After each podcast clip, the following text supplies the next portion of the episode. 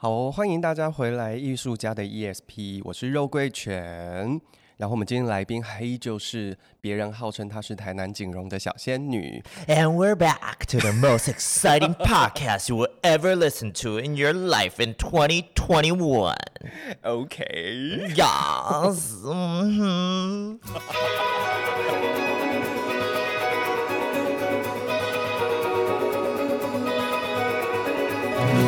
艺术家的 ESP，发现你的超感应能力。在这个节目当中，我们将邀请艺术家跟你一起聊聊天，聊他们的生活观察、人生体验，聊他们的工作管理和创作灵感，让艺术与生活不再有距离。哎，艺术家到底在想什么？因为说台北的女生都这样讲？哦，我觉得，嗯，宝贝，你要不要吃那个 salad？而且你上次是不是在跟我们讲说，现在有很多陷阱妹，陷阱妹，陷阱妹到底是什么？就 trap bae，陷阱妹，她就是，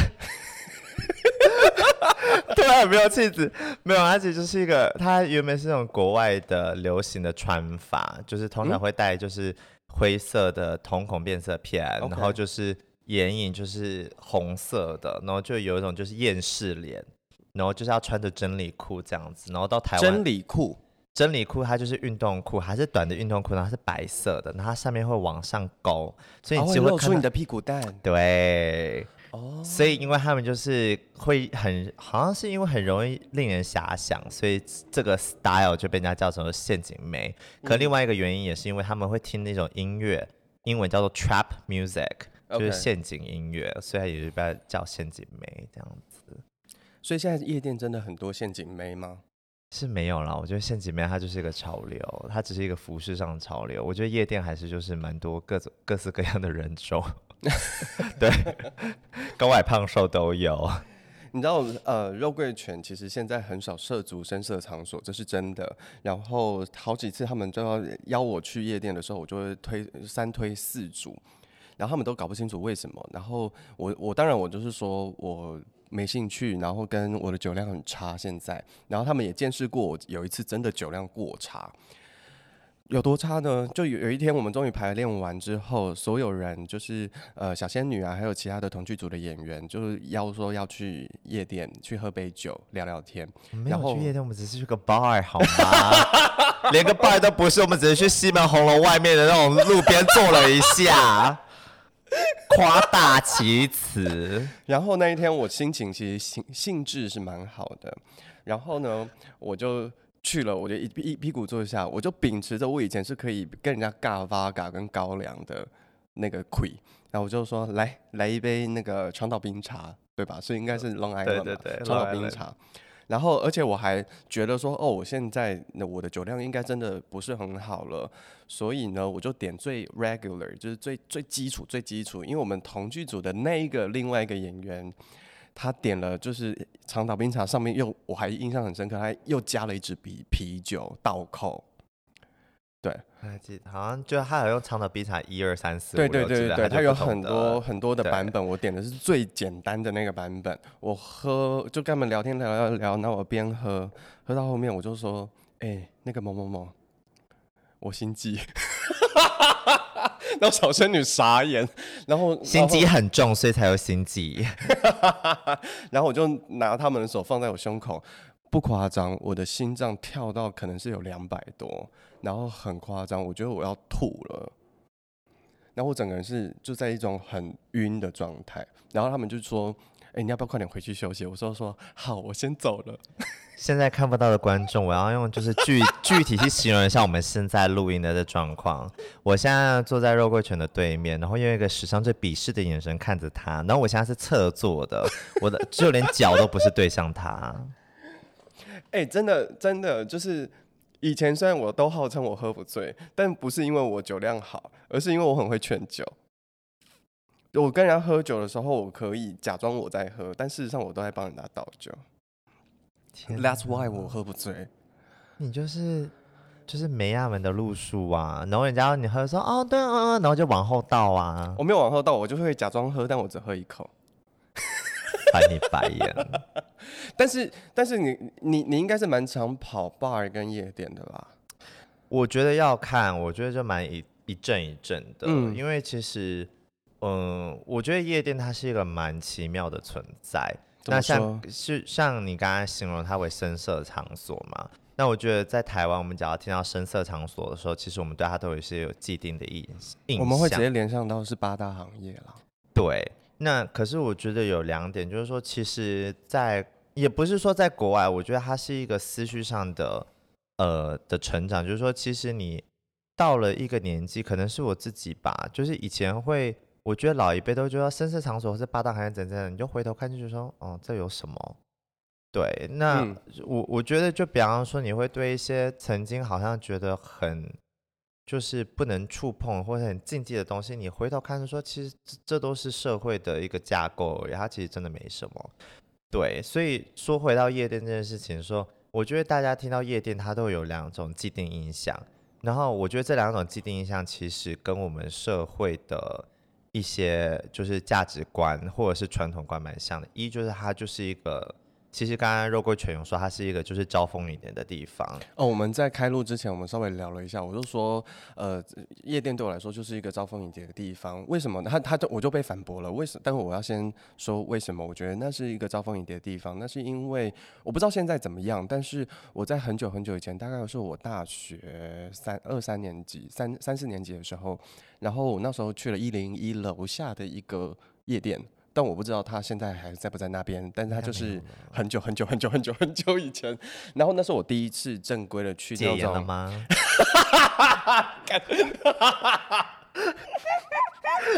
你这在发言都说脏话哎、欸！哎、欸，我我把肉桂犬玩坏了，他第一次在 podcast 说脏话。好，回来，可恶。害我失控。好，那个，所以呢，在那个很久很久以前的夜店，那是那是那个时候，它里面是有提供跳给人跳舞的。然后我那时候其实基本上，因为我第一次去，所以我对那边完全不熟。我就在看大家在里面做什么。所以，然后那一家夜店很有趣的是，呃，因为我们以前就是东区东区那一家叫 Luxy 嘛。现在已经不叫 Lassie 了，对不对？你好年代哦，Luxy 你都会讲得出来耶，就是我那个年代的、啊，那时候还未成年呢。那个那个时候 Lassie，我我没有去过 Lassie，但我听同朋友讲说是那都是穿那种辣妹装啊，嗯、然后穿的很辣很干嘛的。但是我去的那家夜店，大家是穿晚礼服的。我我说晚礼服不是那种很厉害那种拉长，就是就是那种小礼服，就是然后很合身。对对对对对对。然后男生基本上有两种，一种就是穿的正装，嗯，然后另外一种就是嘻哈街舞风，现在还是有啦。可是我应该这么讲，就是。招蜂引蝶这件事情，哎，你还你你讲完了吗？我还没讲完。哦、好，然后大家在里面跳舞的方式，基本上就没有真心在跳舞，就是在那边海来海去，海来海去，就在海自己的胸部跟海自己的屁股。然后男生就会靠近，因为声音很大，所以他们会完全贴在一起。然后我就眼睁睁的看到一个画面，就是有一个男的呢，他就到处找女生靠，然后就一直摆不断的摆荡他的下体，去碰去去冲撞人家的身体。好文艺的手 手法哦，然后，然后我真的，我那一次真的是看傻眼，我就想说，天哪，还有这种的。然后，而且，但是我觉得女生也蛮厉害，女生就是不动声色，可是因为他们就会开始聊天，然后因为夜店的声音很大，所以他们如果普通的是音量，一定是没有办法聊的，所以他们就会凑得非常紧，几乎是要接吻的状态。这就是夜店的套路啊。然后，然后我就看到一个女生就被这样就被带走了。对啊，然后呢？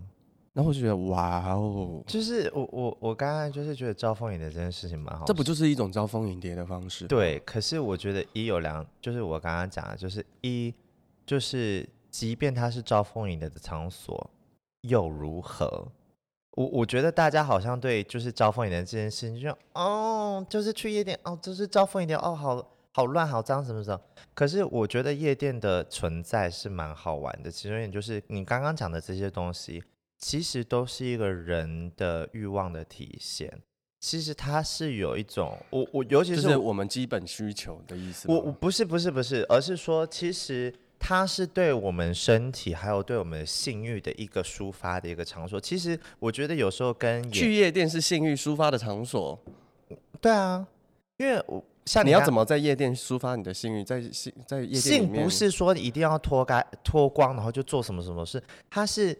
对自己的身体的体验，像你刚才说，女生就是在那边喊喊啊、晃啊晃，不是哦、你说的是 sexuality，对，性魅力，性魅力，或就是会性感，性感，OK，, okay 它是一个让大家去体验自己性感跟自己的性的一个场所。嗯，对，就像是你刚才讲的，女生可以穿的，就是像谢金燕讲的滚青滚青和带带啊，那你就是裙子可以穿的短的。你讲你在讲啥？谢金燕首歌，谢金燕，哦哦哦哦，就是他会说，就想说你突然冒一句什么，我没听到。没有，我刚才就突然想到，就哎，然后一直播谢金燕的两不光那首，就滚请好带带啊那。其实他真的就是这样，你你去到这个地方，你你想怎么装扮，你都可以。嗯，其实我我觉得台湾的夜店还是属于保守的。其实你到国外，尤其是在柏林的夜店。为之惊艳的，其实，在那里你要连不穿衣服都可以随便你。可是很多人都是奇装异服打扮，有那种翅膀的，或者是全身是皮革的，然后或者是有这种水钻的，然后是什么？就是大家、就是，你要不要帮我们，让我们帮我们的听众呃加强一下他们的视觉想象？就是其实什什么穿翅膀？就是你你进到夜店的当下，你就会觉得说，哎，现在是在万圣节在扮装，就是真的会是。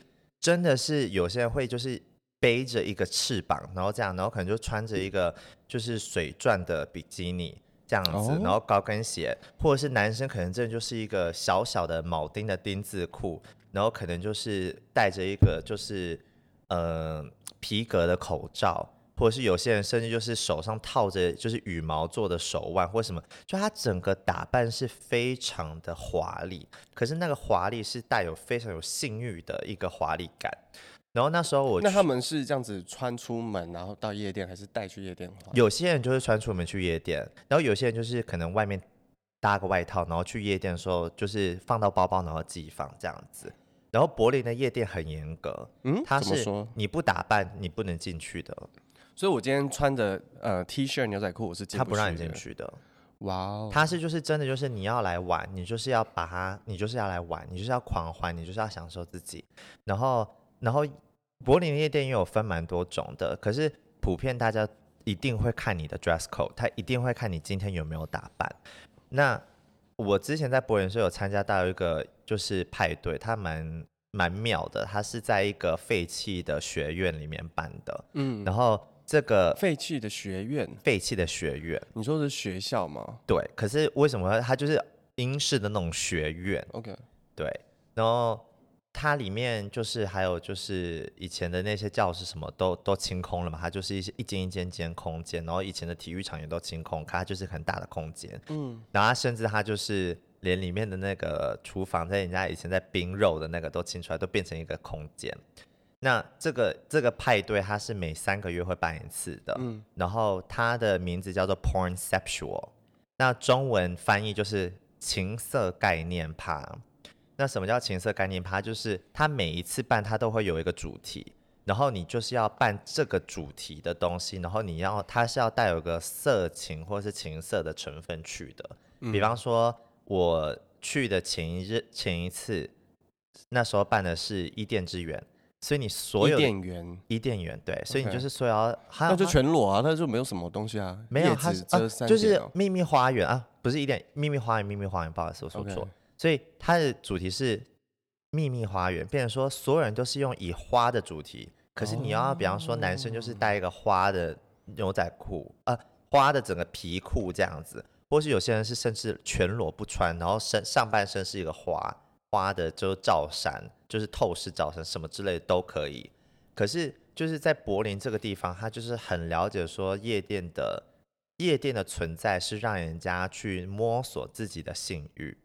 对，那我其实其实台湾我们也会做这，或者是其实在各地的夜店都会有这种体现，只是可能没有到这么极致，就很像那种主题之夜就对了。对，可是甚至说像刚刚再带回刚刚讲的，其实一个女生。他每天走在路上，他是不可能穿着像在夜店的穿着，因为他会被批判，他会被窥视，嗯，他会被骚扰。可是，在夜店的时候，你即便你会还是有时候还是会被骚扰，可是你到那个地方，你会觉得说，我我穿这样子好像是 OK 的，他你是被允许可以穿这样子的，所以他是你到那里，你会觉得说我可以做很性感的自己。那我觉得，呃，真的很爱去夜店的人，我我觉得去夜店也有分很多派啦。可是我喜欢跟这种就是去夜店玩，就是所谓的玩，不是说我们去招蜂引蝶找谁啊，每天晚上去乱找，或者是去就是碰一些药物、毒品什么之类的，就是真的就是我们就是去狂欢，我们去享受人生。这种人你就你就跟他们去，你就觉得很好玩，对。Okay. 所以我觉得夜店的招蜂引蝶当然是存在的，可是那个招蜂引蝶，它我觉得它不是一个贬义，我觉得它其实就像剧场一样，它是一个就是一个自由的，或者是它是一个抒发的体现。某种程度上，呃，你们去夜店基本上就是有一个方式去透过装扮，或是透过狂欢去展现自我的的的平常没有办法展现出来的。地方对，那像比方说台湾的，就是夜店，你有没有你有没有去过台湾有趣的主题派对？目前比较没有，因为主题派对的时间都都是通常是那个过夜之后，也不是说过夜，就是比较夏天，因为比较不冷，所以大家比较可以装扮。可是冬天就是通常都是什么圣诞节之类的。OK，, okay 对。Okay. 那整体来讲的话。台湾的夜店，我有一点我觉得很好笑，是台湾的夜店的音乐真的是多元到让我觉得很厉害。怎么说？就是在国外的夜店的音乐就是英文，嗯、然后就英文，它有不同类型的音乐，可是就是英文。可台湾的是中文、英文、韩文、日文，所以你可以前一首歌在听蕾哈娜，然后下一首歌突然听到是蔡依林，然后再下一首歌是听到安室奈美惠，然后再下一首会听到 Twice，然后就觉得，哎、欸，他。就是它是一个很混乱，可是我混乱的当下，我会觉得说，哎，这就是我我手机里的那个 playlist 那种感觉，它就是很好玩。然后可是你当下看到大家，你知道蔡依林开始播，或者是萧亚轩开始播的时候，整个夜店大家一直跟着唱，然后跟着跳，然后跟着晃的时候，那个感觉其实是很舒服的。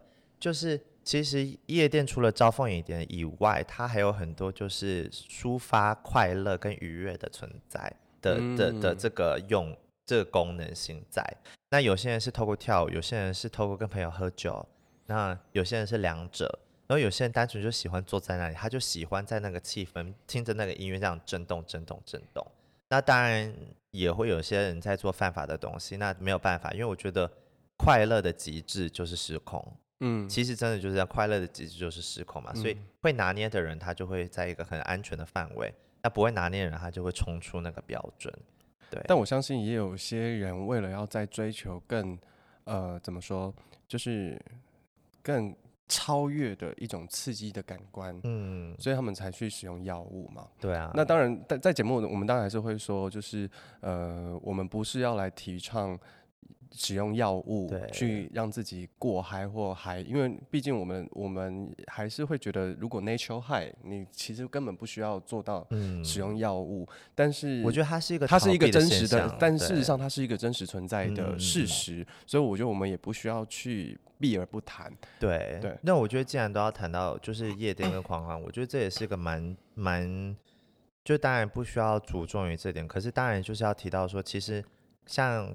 呃，我们上一集有讲到冒险，然后横冲直撞的人，其实这就是类似那种，就是其实你太过于横冲直撞，你自以为你很自信的去做这件事情，其实它也是一个没有自信的体现。其实你过度的去冲破这个东西，它已经超越，它已经不再是去娱娱乐了，嗯，它已经是一种麻痹了，嗯，就是当你突破了那个界限，你做过头了，其实它就已经打破你的原理，这样子。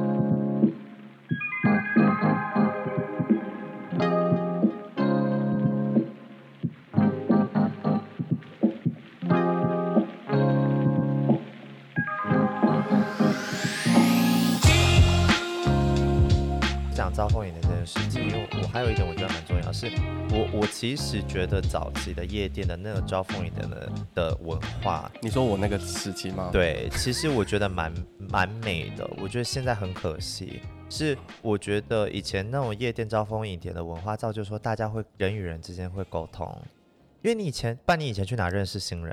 哎、欸，我跟你说，我在更小的时候，我我忘记那应该是小学还是国中，我被带去过 disco、欸。哎，啊，好羡慕哦。然后，然后那那一次很好笑，就是对我来说，就是那种阿姨四十几，我那时候很小，所以那时候我觉得是四十几岁的阿姨们，嗯、我还跟某一个阿姨跳过 tango。哇！然后他就带着我这样跳，然后我就想说，干在干嘛？我当然当、嗯、当初你其实不知道那这里是哪里，对。但是你就是跟着这样跳跳跳跳，然后就大人拱你上去这样。嗯、然后那个经验，其实你我刚刚这样，我才突然想起来。那我觉得你刚刚在讲说交流这件事情，嗯、我觉得在更早的 disco 或是所谓的舞厅，它其实更有所谓的交流这件事情，因为它是慢的，然后它的它的音乐不不急躁，它没有在拱你去到一个。很强烈的感官的状态，所以它是真的是人跟人之间的流动。可是我觉得我，我我我必须说，其实这些快音的音乐，其实它也是一种交流。其实大家在同一个韵律在移移动的时候，其实那个感觉是是很很很震撼的，很就是像我刚才讲那种低音喇叭在打自己的皮肤，或者是那个歌词大家都会唱的时候，你知道整个夜店跟着就是萧亚轩唱着就是。那个他的早期的歌曲的，朱大哥吗？对，爱的朱大哥的时候，你会觉得那个你会突然出现一种很莫名的社区感，嗯，就是我们讲 community 的感觉，其实很美。OK，那我我觉得以前的那种招蜂引蝶的感觉，其实它就有早期的那种交往的那种那个危险啊，那种危机感啊，那种追求的那种快感，我觉得那是我我自己觉得蛮怀念的文化，甚至说。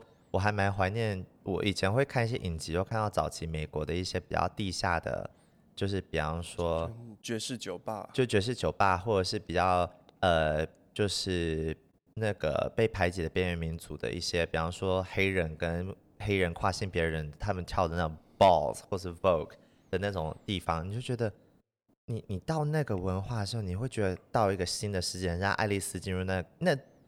爱丽丝进入那个梦游仙境那种感觉，其实很很美，很向往。嗯，那我觉得现在因为软体的关系，大家交友你就是随便手机拿起来，嘟嘟嘟嘟嘟，你就可以认识了。你反而不会去做这些人与人之间互动，因为你不需要冒着那个危机感。可是我觉得它就少了那个人与人之间就是去。交流的那种刺激，哎，它是一种现场跟临场感。对，我觉得那很美，我就觉得就很像剧场跟电影一样，就是你看剧场的时候，嗯、我我正要说这个，对，那个感觉跟你看电影的感觉真的不太一样。所以我觉得就是，我觉得我觉我觉得像你你刚才讲的时候，我就会想到为什么大家喜欢去夜店，又或者是说为什么大家喜欢去听演唱会。就是你你你知道阿妹来，或是陈奕迅来，或是一个国外的歌歌手来，你会愿意为了他们花一张票两千五、三千六，甚至是五千块去听他的演唱会？为什么？我觉得我觉得很重要是第一。就是大家所有的歌迷为了这一个明星来，然后聚集在同一个场地，在这个现场嗨翻，然后让所有的音乐，然后那个当下大家你说的那个 community，就是大家是在同一个呃社群里头，然后一起享受这个当下的快乐氛围。嗯、我觉得这就这个其实就是剧场的魅力所在啊。对啊，所以我觉得。而且我在夜店的时候，常我都会大笑，就说我很容易去夜店交朋友，因为我真的都是跟人家跳的时候就，就就很多就是女生们，就我们就会大家跳在一起，就说啊加个 IG 加个 IG，然后就真的加了，然后就从从这个，然后就去认识，就真的成为就是不错的朋友，都会有时候都会聊天，因为我觉得当你在、嗯、你如果是放着一个很很纯就是很纯洁的心态，嗯，去这个地方跟着朋友去玩的时候，其实你当下。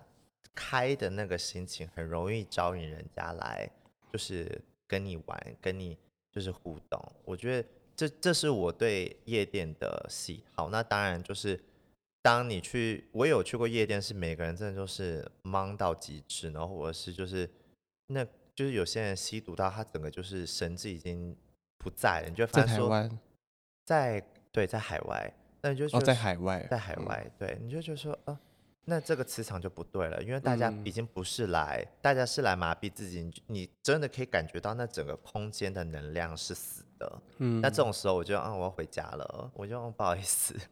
所以你是追求那一种大家集体嗨的状态，嗯、但是是一种好的嗨的氛围。对，那我觉得当然也不是只有夜店，像比方说你去一个 house party，你去一个谁家，然后大家在 party 的时候，其实你也会发现说，大家真的很放开在玩的时候，觉得难忘的一夜。可是如果大家就是处于一个买醉的时候，你就觉得。你知道这种 house party 对台湾来说，基本上只能用想象或是看 Netflix 才可以看得到这样的画面呢。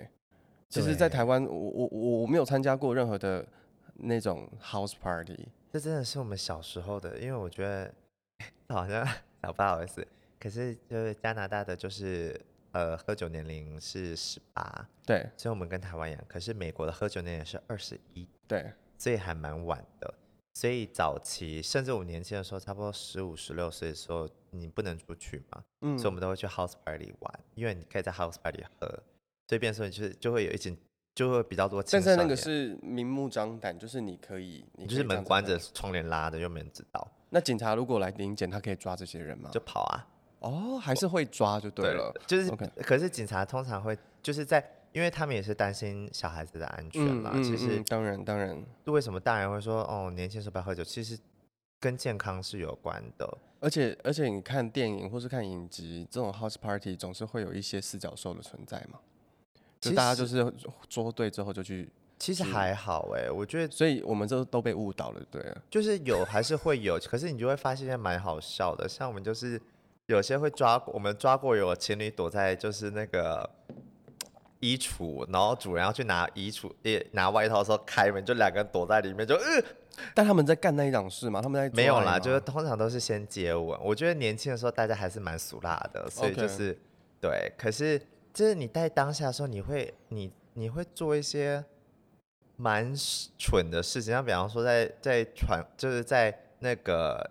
桌子上或在床上，就有人会有翻跟斗啊什么的，就做傻事。嗯，然后当时你会觉得就是很好笑，然后这都是你以后回来的记忆，因为我觉得那就是大家共同在一个空间里享受或是流动的过程。对，那当然不是说大家要出去玩要小心哦，因为毕竟还是安全第一。可是通常大家就是会就是堆在一排，然后就聊天，然后或者是讲就是。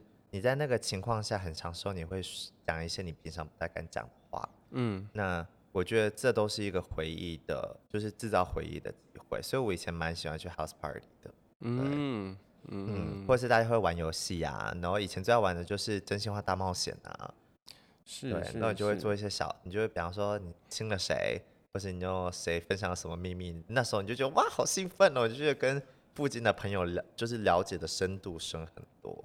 就是当我们透过跟人跟人之间实际的交流，不管他是用饮酒的方式，又或者是他用呃去到夜店的方式，嗯，甚至是你只是跟三五好友约出来聊心谈天，你在这个过程当中，你其实是在建立你跟这个社会的关系，还有你跟你自己的关系。我们在讲说。嗯当你对自己越来越了解，跟越来越认识，你知道你喜欢夜店的什么，或是你就是真的很不喜欢这样子也无所谓。嗯。但是你对自己的信任感的建立，会需要你透过你知道你你认识你自己，然后你希望你自己成为什么样子的人，然后一步一步的堆叠跟累积出自信的模样。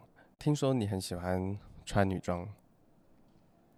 没有哎、欸，我我为什么会说没有？因为好了，应应该这样讲了。我我我我讲的有点过分，就是、嗯、有时候我也会有这种感觉，就是有时候你在逛衣服店的时候，你会觉得男生的衣服真的有点太贫乏了，就是它就只有那些选项，不是 T 恤就是 Polo 衫，不是 Polo 衫就是衬衫，它其实就在这几个元素当中去去挑选。但是有时候看到一些女生穿衣服的时候，我也会觉得说。哎，为什么他们的衣服有这么多的选项？有宽的，有窄的，有瘦的，有长的，然后有连身的，有有怎么样子的？嗯，就觉得那个选择性好多。我我觉得我刚刚为什么会讲没有？我其中一个很大的原因是因为我不相信衣服有性别。我觉得衣服是就是它就是人在穿的，oh. 所以为什么？可是衣服也是人创造出来的啊。可是我说，比方说。最最能体现最知名的女装是什么？高跟鞋。嗯，高跟鞋以前是男装啊。嗯，路易十四，他在路易十四之前，他就是男装，因为他们需要扣那个马，就是骑马是要扣住那个东西啊。OK，对不对？就是马凳，对不对？马凳，对啊。然后你说裙子，裙子是女生的，那苏格兰裙也是裙啊，它是男生的衣服啊。嗯，就是说所谓的衣服是男是女的这个架构是人在定的啊，我们我们随便都真的是随便在定的。嗯，那我，我东南亚男生很多为了工作方便，所以他会穿一片裙。对啊，对。那很多地方的女生也是穿也是穿裤子啊，裤子在很早期是唯独男生可以穿的而已。那就是衣服的。衣服跟性别，就是它其实是两者是不相关的，是我们硬把它扣在一起的。为什么我们会把它扣在一起？是因为我们想要逼迫人类去体现我们想看到的这个东西。比方说，我们想要女生穿这样，是因为我们想要看到这样的女生。可是不代表所有女生都是这样。这个懂吗？这这就是这道理就是，比方说，为什么我们想要男生穿的是这样？为什么一定要男生？就是穿的是 T 恤还是西装，平时什么？因为就是我们我们对于呃现代的社会，对于男生跟女生都有一种刻板印象。对，然后我们会架构它，我们会贴标签，会觉得说男生就是要喜欢蓝色，女生喜欢粉红色，男生要穿西装长裤，女生就是要呃穿洋装。没有没有，再带回来讲，我就是我们想要男生，比方说身材一定要这样，所以我们会逼迫他们去穿可以体现这样的形状的衣服。嗯。或者是像女生，我们想要女生就是是婀娜多姿、玲珑有致，所以我们才会逼迫她们去穿会体现玲珑有致的感觉的衣服。或者是我们想要女生像以前，我们想要女生安静、娇小、可爱、温柔、柔软，所以我们会逼迫什么？裹小脚啊，你裹住你，我看你怎么跑，对不对？我们是透过衣服去逼迫人成为一个我们想要他们成为的形象。所以衣服它是一个控制的。管道跟工具，嗯，这就是不是说衣服是个控制管道的工具。再待会，sorry，是当我们把衣服贴标签的时候，是为了控制。可是其实衣服它只是一个人性的体现，它只是我我之前在看呃。一个就是 Netflix 的影集叫《酷男的异想世界》，嗯，然后是五个酷儿的男生，然后他就是到到处去改造别人，嗯，然后里面的那个设计师就是帮人家配衣服的设计师，他就说了一句，他就说，其实衣服唯一的用意就是把你自己的灵魂展现出来而已，哦，这就是它的功能，它除了这个功能以外，它没有其他的功能，就是你今天比方说，说的很好，你想要穿绿色你就穿绿色啊，你今天的灵魂想要穿什么你就穿什么，嗯，对。所以刚刚说我要我爱穿女装，如果用社会的定义来讲说，嗯，好像是我有一些衣服，我我有差不多三分之一的衣服是真的是女女生女装布买回来的，嗯，那我不会就是我自己的身体对裙子这种大大摆裙是没有什么兴趣，可是我对飘逸的东西，雪纺纱什么这些比较女性的材质跟布料我很有兴趣，所以我才会去所谓的女装布买这东西。可是我看到他的当下，我不会觉得说这是女装。我看到他当下就觉得哦，这是衣服。然后我在看衣服的时候，我在看的东西只有三个：一，他有没有体现我现在的感觉；二，他对我的身材合不合；嗯，三，他我穿上它的时候，他给我的感觉是什么？是开心的？是呃不舒服？还是哦好像不对？就是说其实。是关于我，我没有在看别人怎么看我的。你觉得我穿衣服好看，我就哦谢谢你，谢谢你觉得我我的品味好。你觉得我穿衣服不好看，就说哦好啊，那我可能就是不是一个品味很好的人。对你来讲，我不是个品味很好的人，那就那就没关系，因为每个人品味不一样。是，就像是我曾经跟我朋友讲过一句话，就是说，因为他也在因为衣服这件事情很很很很焦很焦虑。然后我就跟他讲，你说要选择想要去穿女装，对，所谓的女装，没有，就是说要去穿，她是女生，okay, 他就是说，她就是说，哦，我穿这个颜色怎样怎样。我说女生穿什么？那我就跟他，然后他说，我就说你你在意的点是什么？他在在意说，哦，我我怕我穿的太中性，男生不喜欢我。嗯，那我就跟他讲说，嗯、呃，其实喜不喜欢是个人口味。今天有一个人不喜欢巧克力，他觉得巧克力难吃，不代表巧克力就是难吃。只是他的口味不适合巧克力。相同的，我今天的打扮，我今天穿着，我今天的个性就是这样。那你喜不喜欢，那就是那是你的问题，我不会批判你不喜欢我的个性，可是我也不会因为你的口味，你因为你的口味去调整我，因为我就是这样，我就是巧克力啊，对，不会因为你不喜欢巧克力，我就能把自己变成草莓啊，不是这样。我觉得你讲的真的很很重要，因为。你就是巧克力，你要先很清楚知道你就是巧克力，你不可能会变草莓。你就算是变成草莓，也就是巧克力装成草莓而已。你要先认识你自己是谁，你才会知道你适合什么，然后你才能够去建立自己的对自己的信任，也就是所谓的我们前面在讲的自信这件事情。那我们今天节目就到这里喽，感谢大家。如果喜欢我们节目的话，我们有 IG，然后也有 Facebook，你可以上网搜寻艺术家的 ESP，然后也希望你们可以为我们按赞跟订阅，还有分享我们的节目给更多人听到。